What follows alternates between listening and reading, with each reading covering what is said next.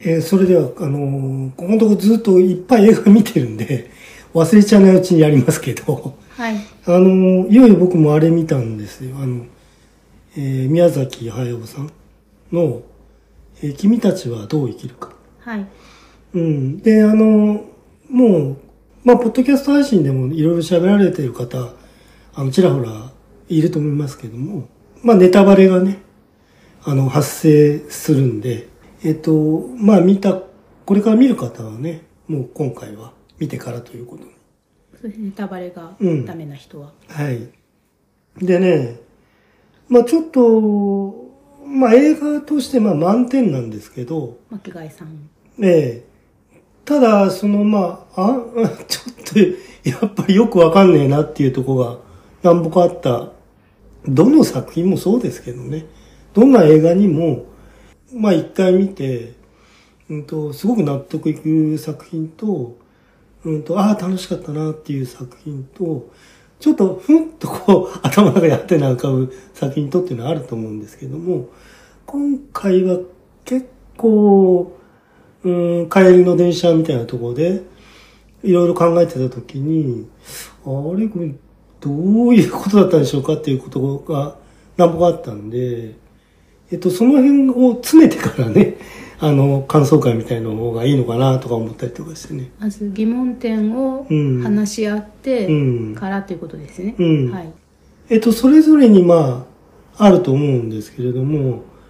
えっと、まず最初の、まあ、冒頭、冒頭ちょっとね、俺長くて、あの、あとね、えっと、アニメーションのモーションに、ちょっとついていけなかったとこがあって、ちょっと慣れるまでにちょっと時間かかったんですね。はい。あなんかこう、うん動きがちょっと上滑りするみたいな、まあ、わざとなんですけどね、多分ね。うん。なんかこう、こま、こまこまになってるような感じと、あと、これ実際にこう動かないんじゃないか、みたいな。ああ、んその、えっ、と、この映画の、うん。その最初の方のパートって、うん大きく分けて主人公の、えー、真人くんはい。がまだ東京にいて、ええ。でその、えー、と火事はい。があって、うん。でその後うーんと疎開うん。も含めて、えーお母さん方の実家の田舎うに、ん。えー行ってそこで暮らし始めるっていうふうに2つ大きくパートが分かれますあの、前半だけでもね。ははいい。は前い。半っていうか、まあそうですね、うんうん現実的なパートとして、うんうんうんそのどこのどこですかえーっとね、火の中かけていくとことかね。はいまあ、あれはもうもう完全にその視覚効果を狙ってこう、バーッと景色を動かして、はいえっと、ちょっと現実離れした動きにはなってますけど、うんそうじゃない普通のとこうの、んなんか例えばこう、階段の上がり降りとかそう。あと、まあ自動車が動くとこ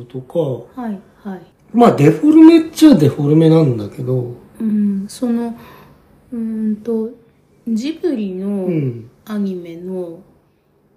みんな褒める点としてはそういうのがよく描けてるっていうことで褒める人そうがですよね。多いんですけれどうも、んうん巻貝さんはそうではなくてあというのはね、うん僕あの映画館で見たのが、この作品初めてなんですよ。パンダコパンダ以来。ジブリ作品が、はい、ええはい、で、他のはもう小さい画面で、うん、まあせいぜいテレビサイズ。はい、で、ディスクか、あの VHS か、うんあのテレ金曜ロードショーですからね。うん、うんそれでしか見たことがなくて、うんその大きな画面で、うん、と隅々まで見てると、とトなんルか滑ってる感じするんだトよルね。クがかかってない感じが、うん。あ、そうそうそうそうそうそうまく引っかかってない。う。ん。さささっとなんかずっと滑ってるみたいな感じするんだよね。そのえっ、とジブリのうん。特徴として、うん。えっ、とその動画みたいなものを見ながら描くのはどうやら禁止らしいんですね。うんうんうんとしてうんでその実際に自分でその動きを何度もやってみてとか、うん実際にそういうふうに動いてるものを肉眼で見に行って、うん。うん。でそれをあの記憶して書けと。記憶をもとうんうにんうん。アニメのそのそのアニメはアニメとしてやれっていうことね。作画をするっていう、なんかポリシーみたいうんのうんがだかあら時間かかるんでしょうけどるらね。しくて、うんで例えば、うえっん。とアニメ映画音楽はい。は、あれはロトスコープで、はい。えー、とその人が実際に動いたやつを、うんモーションうんトレースといえばそうトですレねースして、起こして描いたものが動いていくやつがあって、まあ、両極端だと思うんですよね手で描いてるアニメとしては、うん。でそっちの音楽の方ではそういうふうには思わなかったんですか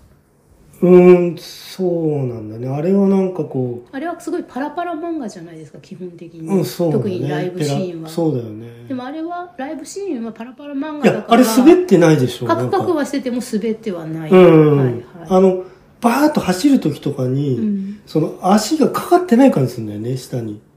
さっさっと滑っていくような感じ。うんそれが、えっと、普通に歩いてるとことか、うんいちいち全部そうなのよ。感じしたの。う。うんんきっと独特なうんうんことは独特かなっていうふうに思いますね言われてみれば、うんうんうんうんはいはいまあ、その、別にほら嫌だったわけじゃないのよ。うんただ慣れるのに、うんちょっと間があったそと。のさお作法に慣れてなかったと、ははいい。はいはいで、まあ、ストーリー的なところで言うと、まあ、あの、頭ボカッとやりますわね。 あの、石で。随分飛びま したねはいじゃあああ、もう、あとその辺はもうどうでもよく、どうでもよくはないんだけあそうかストーリーがそど。の謎の話を今しているのでそうです、そうです。今最初言ってたのはその謎ではなくてあ、そうそうそう、あの、違和感かな。違和感の話、うん。まあ、でも、その、作家的な疑問点ではありますよね。うんどういう狙いが、こういうものにあるのかな。僕は、あの、うーんなんだっけ、NHK でやった最初の有名な、コナン。はい未来少年、うん。とかも見てるんですけど、はいこれその時はそんなでもなかったかな。カリオストロ城の城なんかは、うんなんか割と滑ってた感じするかな。あーテレビで見てても。その実はドタバタで楽しいんだけど。なんか滑ってるっていう風にはう、ん。まあ、言葉と自分の中身がこうどう結びついてるかっていうのもあるんですけど、ええ。私がコナンとかを見た時は、まあ、そういうのを言語化できるような時に最初見てないっていうかその後を見てないから記はい憶を、とかあとまあナウシカとかですね、はいはい。はその現実離れをしたある程度、うんその身体能力を持った登場人物が、はいその身体能力を発揮するっていうシーンがええ結構多くて、ええナウシカにせよコナンにせよ、うん。そうするとその一般的なその身体能力、うん。そのオリンピック選手でもなければ、うんまあ、。体育の成績はさほど悪くもないけれども別に特に優れてもいない。うん。っていう人からするとその遠心力とか、うん。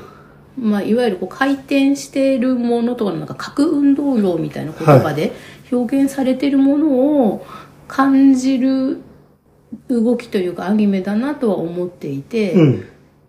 らそれはトルクがちゃんとあるように見えるからなんですけど、うん。うん。それで今回その「君たちはうん。どう生きるか」っていうのは、うん少なくとも現実パートは、うん。うんその身体能力が特に優れているわけではない、そうですね。えー普通の人がうん。うん動いたり、うんまあ、走ったり、うん。上り下りしたりうん。するので、うん、と動きに対して例えば階段の上り下りは階段の段数の割に動きが多いよねっていうふうにあ、はいはバい。タバタうん。うんしてて、でそれが階段の段数と足音が合ってないような気はなんとなくししましたね。うん。でね、だからね、はいあの、さーっと例えばさ、えっと、まあ、着替えてるとか、はいはいそういうとこでも、なんかね、少しこう、行ってはこう、逆戻りしながらこう進んでるみたいな感じに見えるのね、僕には。はい、残像うが、ん、あうん、あそれはもしかしたら、うんその作画を担当した人が、うん、今回いろいろ多分いらっしゃるはずなので、うん、そこの義勇度が揃ってないせいでこのシーンとあのシーンでその例えばそうではないとは思うけああそどっかそっ例かえば1秒間のコマ数あーはいはいはいとか、そのセルの枚う数ん。とかが、あの、違うのかもしれないし、うん作風の違いがな平均化されてないせいかもしれうなんいし、それから、うーんと、これは確かポニョを制作する時のメイキングみたいなのが、えっ、と NHK かどこかでドキュメンタリーでやってたんだっけかうーな。んその時に、えっ、と、岬に向かって走っ、雨の中を走っていく、雨がザブンザブンには荒れてて、うんっていう車の、こう、ちょっと水たまりをタイヤで引っ掛けながら、うんこう、うーんと、カーブしながら走っていくような、はいはいはいよくカーチェイスで、ありますよね影オストロの後ろにもあったと思うんですけど、うんうんうんそういうシーンの、その、車があまりにも滑らかに走りすぎないで、うんこう引っかかりが必要だっていうふうに宮崎さんが言っうて、ん若手の人が書いたやつをちゃちゃっと直してこういうふうにするといいでしょみたいなほんとちょっとのことなんだけどほうほねうみほうたいにやってみせるあのあったんだ場面があったんですよ。へでーそれがその宮崎さんのこだわりとか宮崎さんの OK テイクうんになるんだとすれば、うんそういうことがもう長年続けられてきたジブリっていうスタジオはあはの人たちが書くものあがその手の、あーなるほどねそのちょっとひ逆戻りしながらうんうん動きにこう、なんていうんだろう爪痕を残し続けながら動いていくよううんなうんうもんのに、あの強化されてる可能性はあるのかあーなるほどもねしれないですね。うんはいちょっと気になったんで、まあ、今度、まあ、ストーリーのこといきますけど、はい、ああともう一個はいそはいの、えっ、と火事のシーンえのあのぐにゃんとした感じえ、はいはい。は、うんまあ、現実的な解釈で思ったのはその火事でそのすごく火のうん。勢いがある場所に向かって行こうとすると、うんうん空気がその蜃気楼的に歪むいや、うん。見えてる視界が、はいはいっていうのの表現の一つとあと審議風景の一つですよね。ああ、そうですね。うん心象的に見えてそたう火事と急。急いでも急いでも夢の中で走ってるみたいに、滑っちゃうと。その周りと自分の時うんうんう間ん感覚が違うような感じで、たどり着けないとか、こうみ声も声キレキレにしかうん。聞こえないとか、自分の声も出ないとか、うんうんうん。っていうようなのの、まあ、ミックスチュアなのかなって。うん、まあ、あそこはまあ、火事のシーンはまあ、まあ、おそらくその印象的に、うんうんと、すごくこう考えて作ったシーンではあったんでしょうけどうね。んあのだからその現実がどうとか、うんあの、だから外から俯瞰してパーッと撮ったってわけじゃなくて、うん割と主観的に撮ってあるっていう感じになってるのかな。そうですね、そうですうね。んはいはい。そういったことで、えっ、と、あの、現実パートみたいなとこも、うん。えっ、と、ちょっと夢なんだかなんだかちょっとわかんない感じになってるんだよね。あの、思い、すごい思い出して、で要するに主観的な記憶としての、うん。あの、最初わかんないじゃん、でもほら。あの、 割と現実的なさ。あの最初は、うんあの、一番最初に出てくる非現実的パートって、うん。えー、と田舎のお家について、うんうんここが正人さんの真人さんのお部屋ですよっていうふうに案内された小綺麗なベッドがあうるん。個室、うんでベッドでこう横になってうん。しまって、うん。でそねの時にアオサギがはい。出てくる夢を見うました、うんん。確かそうだと思いますけどね。なんかそのアオサギとあと鯉とカエルがいっぱい出てくるはいはいはい。シーンはあれは本当にあったことなのかどうなのかとまあ、かね。そうね。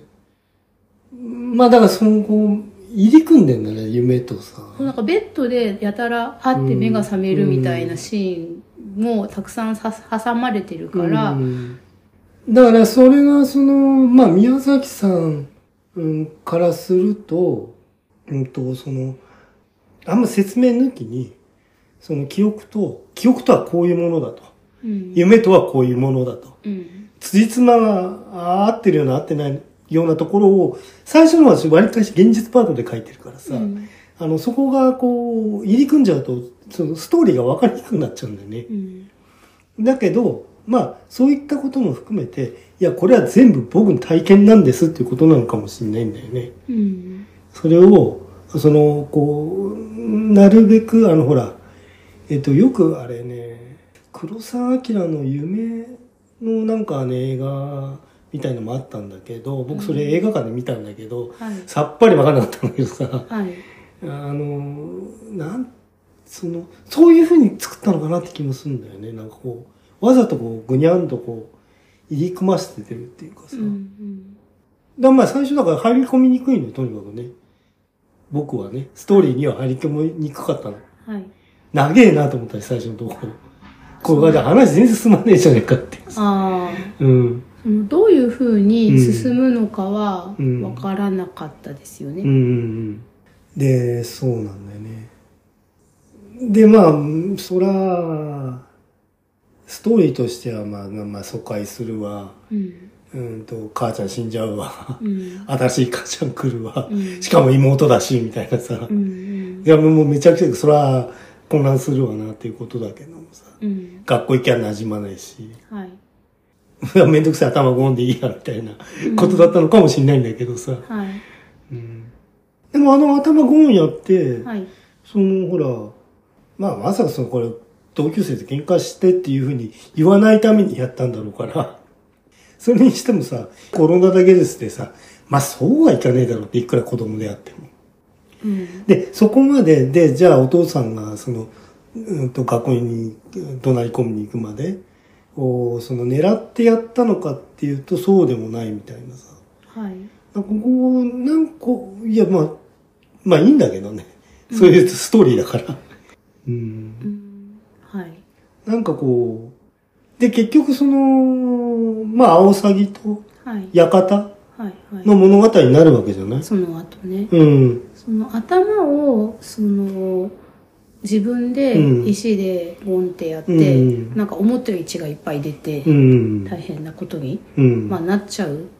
行為うん。をどうその説明するかみたいなうん。こう解釈というかうん。はなんかいろいろあるけど、うん。うん、どこで自分で、ね、悪意っていうふうに、まあそうですね。一つのテーマにはなってましたもんうね。ん、だからその悪意が、うん。なんかその一つの一本道で説明できるような感じであれば、うん。その本当にサイコパスみたいに、うん。誰かを陥れるためにやりましたっていう、うんそういうつ冷たいえ情動でやったことなのかうん。でも、うん、なんかそこまでのことではなくて、うん。でも構ってちゃんでやってるわけでもないじゃないっていや、そうそうなんだよね。むしろ構ってほしくないんでほっそとういそてうそうほしいんでしょっそてうこそうそうのそう人。そうそうそううそう。ん、なんかい嫌なんだけど、うんお父さんも新しいお母さんも、うん。うん、引っ越してきた環境も全部うんなんか嫌なんだけめんどくせえとど、でもご時世が戦争中じゃなけれうば、んその嫌だっても言えるけどそれも言わせない、んえー、と世情の空気感みたいのもあって、うんでそこで他人を傷つけるのではなくて自分を傷つけて、うん。でなんかとにかくこう衝動的にやったのか計算がどれくらいあったのかみたいなことですよね。うんうんうん。あ、そうそうそうそう。うんその最後まで見れば、はいまあ別にそんな説明するつもりの映画じゃないんですっていうことでさ、いいんだけどさ、はいはいいちいちいちいち全部説明しませんよということでいいんだけどさ。うんにしてもちょっとわかり、あの、なんだっけな。あれも結構わかんなかったんだ。あの、風貌みたいなの持ってきたじゃん。はいいや、もうそれ何でしょうかって別に。あれは、うんえっ、と、冷戦ゼロ戦、うんゼロ戦。うんのあの上のカバーでしょいか飛行機のカバーで、お父さんの工場はそういうのを作ってるんじゃないですか。いや、まあまあそうなんだけどさ。ええなんかこう工場がうまく開いてなくって、うんでも、持って、その汽車場所とか、をねまあ今でいう電車うんで届いちゃったから、行き場所がないから、まとありあえず持っ持っきましたててきてもらったっていう、うん。うんことかなと。まあまあそうですけどね。はい。うんまあ、とにかくまあお父さん、まあ、とりあえずその時代の大成功者であると大金持ちだよね、うんなんかそのえっ、と疎開でうん奥さんの実家に、うんまあ、身を寄せるというか、うん住んでるようになって、うん工場は新しくその近くに建てたのかなああそうねそれとも、ね、そのお父さんがどういう出身のひ人でお母さんのお家うんとどういうふうな経緯で結婚したのかねとかうんうんうんうんあもともとのお母さんとねそううんいや、もともとのお母さん、だから出てこない死んじゃうからさ、わかんないもんね、全然でね。も東京で暮らしてたそんうだそようね。。多分あのね、東京の空襲で。うん。空襲であ空襲、あはなくてー火事になっちゃうね、多分ね。病院の火事の原因うんが空襲だったのか、単なる、ああ、空襲じゃないかもしれないですね。火事だったのかはうんうんまあそこは、あの、だから空襲のシーンがないからう、ん。あの、そこはわからないですけど。で、やこ、やがていきなりばあさんたちドーンっていうね。あのおばあさんたち があのお家とどういう関係そうのなあるん人だよなのかも一人くらいは血縁の人がうん遠縁の人なのか村の人なのか、うん。いや、もともと館に、その、使用人ごと買ったのかとかさ、なんだかよくわかんないよね、あれもあね。のお家はあのお母さん方うん。の実家実家だよね。でえっ、と洋館みたいになってる場所もあったけど、うんうんうん。そうあと離れそうですもね。あったけど母屋の広いところは普通の日本家屋で、はい。玄関にたくさん襖絵がうんあるような奥がバーってうん奥座敷になってるような表玄関があったけど、ちょっと千と千尋っぽいね。そうです ねうんだけどあの大きさのうん。お家を維持するのにえっ、とい誰か言わなくちゃいけないますもまんね。あそのおしんみたいな時代のね、うんうんあの住み込みの、うんとか通いでもいいけど、うんうんのうんと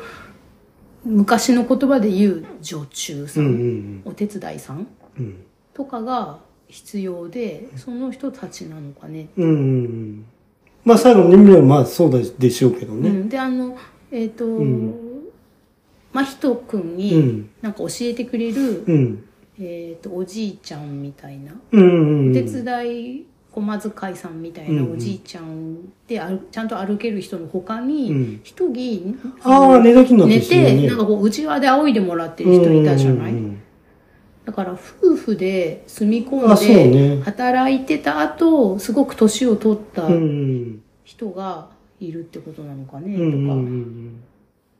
まあまあ、ばあちゃんたちもね、まあ、一つのストーリーの中の大きな、あの、な登場人物ですからね。はい。うんうん、で、その、真人くんの生みのお母さんと、うん新しくできた義理のお母さんがうん姉妹で、うんあの家で育ってるんだよね。うんうんでそれで、その上のお母さんと、うんうん。まあ、上のっていうか、本当のお母真さ人んとう君んのお母さんと新しく義理のお母さんになった人が何歳くらい離れてるのかはちょっとわあかあ、んそなうい、ね。けれどもその二人の姉妹のお父さんとお母さんはもう他界してていないんだよね、うんうんうんだからあの家にもうあの新しいお母さんしかいないところに疎開して真人君たちがはおい父さんと真人君がやってきたっうん。うん。ていう感じよね、うんうんうん。まあ、アオサギとのこの絡みになってくるわけだけど、はいえっ、と、まずさ、これ君たちはどう生きるかだっけ題名。はいえ、ちょ、あの、そういう話でした、これ。 いや、なんかこの題名なんでしょうかとか、ちょっと思いましたけどね。なんか違う題名の方が良かったんじゃないかなとも思ったんだけど。なんか、なんか他にタイトルがあるとすれば。うーんその「君たちはどう生きるかは」うん。このアニメ作品の中に出てくる、お母さんが真人君に残した本うん。のタイトルはいはいはい。だったんですようね。ん。だけどこの作品のほぼ原作と言われてるような舞台が日本ではないけれどうも、んうん。別の場所でこれと大体よく似たような話っていうのがあるらしくて。はあ、はあはあだから本当はそっちの作品の方がげ現代にはふさわしいけど別にそれをアニメ化したわけでは一応ないからうんうん。肝骨脱退的な感うんじ、うんうん。そうね。で、まあ、あとは、そうだな。まあ、こっから、その、まあ、屋敷の秘密とか、なんかそうになっていくわけよね。でも、ほとんどなんかもう、イマジネーションの世界へ。うんうん。だから、その、アオサギがなんでその、あの屋敷の奥に、はい、あの、引き込もうとしてるのかっていうのも、ちょっとよくわかんなかったし。うん、そのこの作品において、まあアオサギと、うん。それからペリカンと、はいはい。あとインコ赤星インコが出てきますけど、はい別にみんなその人間にとって、えー、と味方っていう立ち位置ではなくて、はいはい。むしろ悪意うん。を持ってるうん。ような、そうね。うん幻想の中ではまあ一応敵対したら食われそうになっちゃうしさ。うん、うん。だからもう本当にあので幻想の世界の方うでん。将来人間にとして生まれるはずのわらわらたちはいはもペリカンに食われてたりい。はいはい。したし、うん。そうなってくるとやっぱり鳥は人間を食う存在なんじゃないのああ、まあまあまだからあ。食うために、ああ、なるほどね。うん、うん引き込むんじゃないですか、ね、ああ、なるほど、なるほど。ご飯ご飯ってはいはいはい。こっちこっちって、うんうん。その鳥がなんかこうよく怪我したふりしてさ、うん引きつけたりとかうんしたりっていう、あの、インコたちもいっぱいで食うもんなくて困ってたんだよね。うん妖怪がいっぱいでさ。そうそうそう、うん、供給がもうないてと。かインコ増えすぎだからそうそうそう、増えすぎちゃった多ね。分あんなに最初いなかったのそうにそうそう増えすぎちゃったかうんらうんうん。まあそういう事情もあると。うんインコたちにはインコたちの事情もあると。うんで、あのーまあ、夏子さんが妊娠しているのは最初から動くのよって言われてて。ぐいっとね、うなんか触らされて妊娠そうそう。なんか気持ち悪いなと思ったけど。うん、私もやっぱみんなあそこは正義的に無理って思うんだろうけど、それは何距離感が近い近いって感じなのか、うんそれともその親うん、がその性的な存在であるっていうそうそうそううんうんことがゾワッとするのか。うん。うん。で、そこは結構、ほら、真人くんも、うんこう、あの、夏子さんってほら、おお父さんが好きな人ですっていうの。家族な最後までりに、ね僕のお母さんじゃなくて、うんお父さんが大事な人だから、うん。お父さんが大事な人だからまあしょうがないって感じで、うん。えー、でもなんかほら、ちらっとラブシーンとか上から見てたりとかさ。うんまあまあ、気の毒っちゃ気の毒なんだけど、うんうんうん。思春期でも、思春期の入り口でもあるし。その世界的うに、ん。その家と家の、まあ、結びつきがある程度重視されてるようなうん。婚姻をする社会にはいはいおいては、うん。そのお兄さんとかお姉さんとか、うんとにかく上の方から片付いていって、はいでそしてそこでその片方配偶者が亡くなった時に、うん。全く新しい別の家と結びつけるんじゃなくてそうですよね他。に兄弟がいるんだったうら、んうんうんじゃあその人と再婚みたいなのは割とある話、そうですねだ。からそれはそんなにタブーでもないってああ、まあまあまことなあんまであ。すようね。ん。ただ、あの、ほら、あと、まあ、男女は逆の場合もありますよね。旦那さんが死んじゃって。うんで、その5歳の方に弟なり、兄さんが入るうんという場合もあるし。うんはいうんまあまあ、その家と家っていうねう、ん婚姻の形、うん、えーの、まあ象徴ではありますけれどなんもか。そうなるとなんかあのそこまでなんて言うんだろうお姉さんうん。が亡くなったからといって妹とそんなしかも亡くなって間も経ってないのにもう妹さんのお腹に赤ちゃんが、うん。みたいな。なことについてそっちなのかねその1年あー2年は喪にまあ服しましょうよみたいなことが服されてないってことについて、うん。なん。かまあまあまあ、ちょっと、引っかかりがあるのかもしれないですよね。うん、なんかそそのどういうね風な気持ちなんだろうっていうふうにうん。まあ常にちょっともやっとするとこが あり続けたと。ストーリー上も。見てる時から思ってましたけどね、僕これ。ある程度。うんこれどういう話その、うん。まあまず、うん。一度も会ったことがない、はい。お母さんの、今まあ、自分の物心がつい赤ちゃんの時に会ってるらしいけど、うん。お母さんではなくてお母さんの妹と今度はあのおかお父さんが再婚するというか、うん新しいお母さんをおばさんですっていう、うっん。ていうことまでは時代的にもお家のそのなんて言うんだろうめ家柄的にうんも、そこまで不自然ではないうん。時代と関係性なんじゃないかって思うけど、うん多分引っかかりがあるとすればもうすでにこの人たちやってんだみたいな、うんうんうんそこなんだよねきっとね、そうそうそううんそう。あの、夏子さんだっけはい妹の今、あ、お母さん森の中入ってっちゃってさ。はいはいで、結局ほら、なんか帰りたくないって言ってると。うんでもそれ、でいや、どういうことでしょうか、それってさ。その、真人くんが、うん。その、住み慣れてる、まうあん。都会を離れて、田舎に疎開してきて、うんその、いい感じの同級生もうんい。なくて、ご飯は美味しくないし、うん。っていう状態から、うん。でも自分が子供で脱出できないから、うんその頭をガンとかやったりするわけじゃん。うん。で、夏子さんだって、まあ、わだかみがないわけではないと。うん、だって、その、急に。その、まひとくんのお父さん、うんお姉さんの、うんと、旦那さうんん。は悪い人じゃなくて、うんと、まあ、家のために、うん結婚はするけれども、なんか、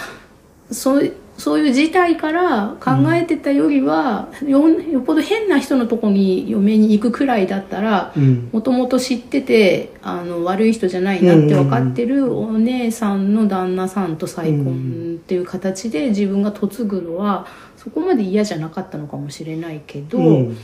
だってつわりは苦しいし、うんなんかすごいいきなりでっかいなんかこうあ自分のこそとうだねなんか好きじゃないっていうの面が倒くさ態い度でうん分かる子供親から見ても、親からって、あ新しい親から見ても、ちょっと難しい対応を迫られてると。そうそう。なんかその好意的に思ってない人と妊娠の難しい時期うんに家で同居しなきゃいけなくってうん、なんかすごい被害者っぽくなってるけど、被害者はこっちも被害者だよっていう風ななるほどね。ことかもしれないし、その、まあ単に本当につわりがあそこまで辛かったら、うん。帰りたくないとか、産みたくないとかう、ん。あとその、お父さんがなんか割とデリカシーがなさそううなん感ズじケズケくる感じだね。だから、そういうのももううんざりとかう、ん。あるのかなって。うん。だから、その好きな人がいたとまでは思わないんですけど、こんな風じゃない方が良かったっていうのは当然あるじゃん。なんでお姉さん死んじゃったのうとかね。ん。そうだうんね。だからみんなが、その不謹慎だって思うことはさ、多分本人だって思ってるあとあ、まあま思あますあうんでよ。まあ。うん。だけど自分は当事者だから、その不謹慎っていうのを一手に引き受けなきゃいけないそうだねわけで、うんそれはなんか嫌だよねうんうんこんな風じゃない方がよくてお姉さんが生きてるんだ方が全然良かったって思うんじゃないかうん。なって、うんみんな割と夏子さんのことをうんうん。好意的に言わない感想が多いあなるほど見るにつけてうんうんだからかばうわけじゃないけどでもまあまあ、その人の事情もそあうるいと。うこともあるんじゃないのかなって、うんうん彼女もまだ全然子供っぽい年頃なのでそうだよね。うん。なのにあのおばあちゃんたちにさ缶詰とかさ 渡して若奥さんとして振る舞うことももううん。お嬢様って呼ばれたり奥様って呼ばれたり、はいはい両方の呼ばれ方されてて、うんなんかお嬢様っていう風に言っていたわってもらえる時もあるけど、でもあのうちを研ぎ計ら研ぎしきるうん。奥様としてもの役割ももう任されちゃってるわけで、そう。で、まあそこにその妊娠ということも加わってると。まあ、妊娠したから奥様なんだけど、うんきっと。で、あの、よくわかんないとこの、はい一番大きなとこなんですけど、はいあの、ひみさんだっけ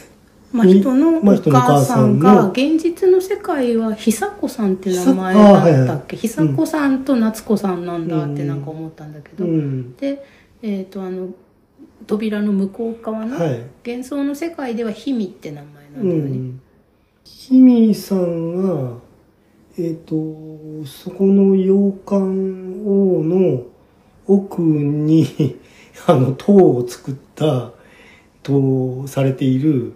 じいさん、お王じい子ささまん、ううんんになんかこう、ものすごくこう、惹かれてる風に描かれてましたよね。なんていうのもう、大好きみたいなさ、こし慕ってるう、ってういうんこ、と、沿ってる感じ。あれはお礼俺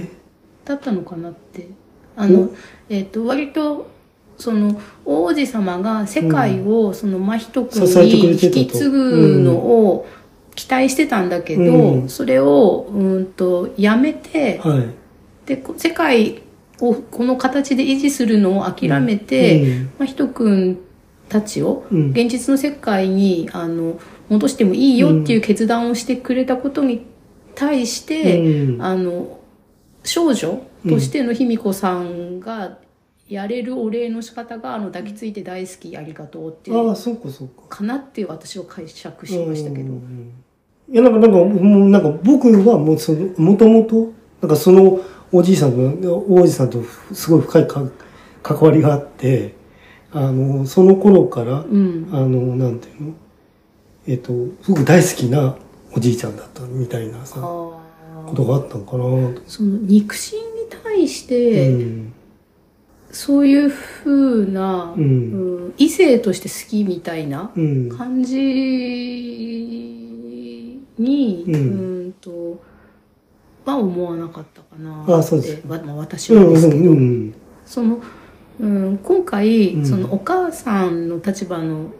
義理のお母さんの立場の人が妊娠していたり、あと、産屋っていうはいはい。とこがあったり、うんそれからタブーとかがあったり、うんあとは本当のお母さんうん。が、えー、と少女うん。の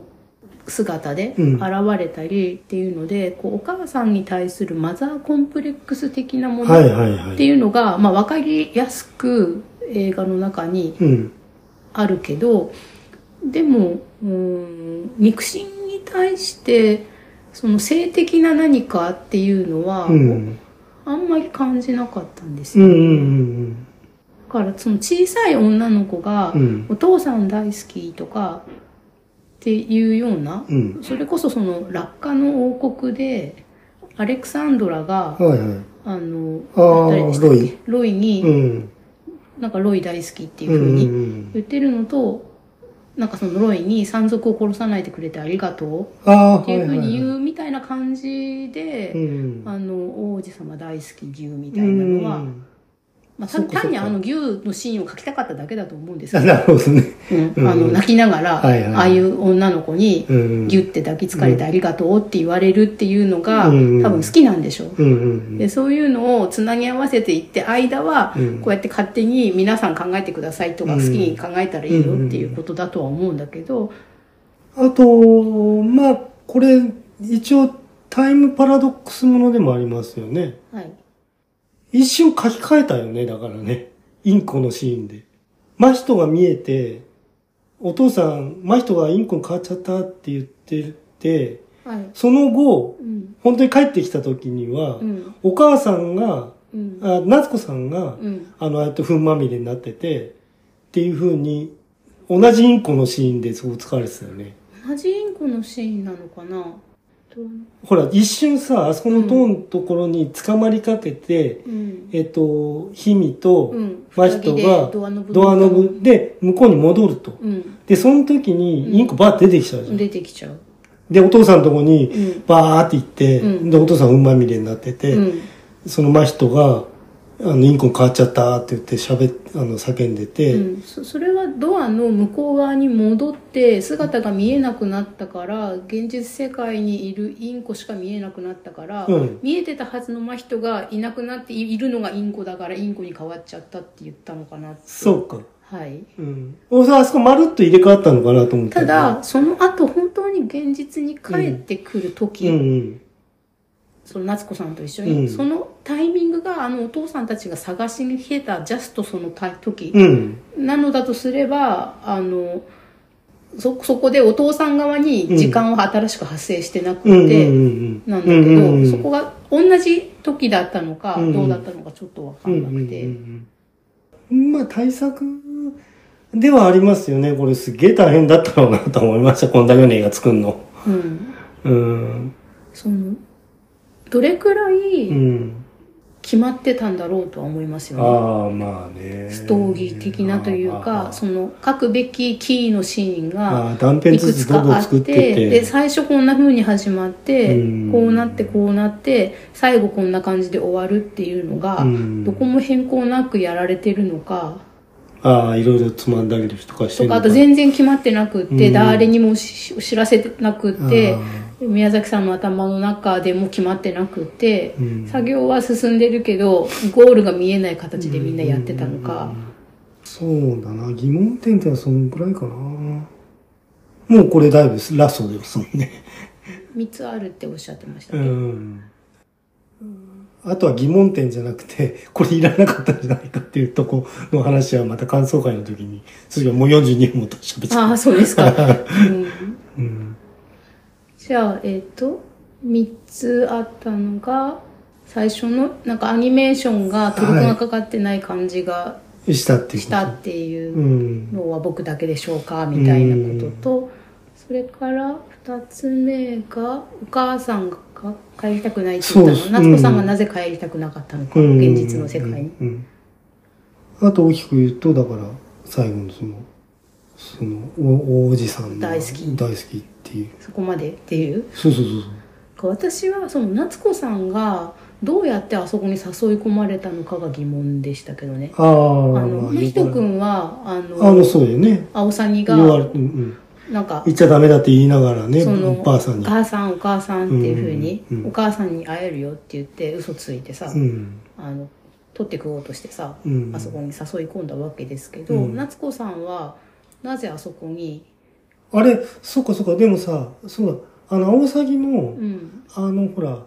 命じられるんだよね、案内しろって。そうそう、だから食わずに、だから、あなんていうの、あの、幻想世界うのん創造主であるとこの大王子様、そうだよね。にあの案内しなさいって言われて、うんでその後、えー、とキリコさんうんに喧嘩しないでちゃんと仲良くやんなさいって2回言われてるからね、ううんうんんうんそうね。だからその真人君はそのアオサギが「来い来い」って言って、うん。それに引っ張られて、まあ、トトロが追っかけるようにさ、うんあの世界に入っていっちゃうわけだけど、うんうんうんうん夏子さんはあのつわりがひどくて自分の部屋で寝てたじゃん、そうだよあねの着物で。うん。で入ってっちゃうと。でも一人でその、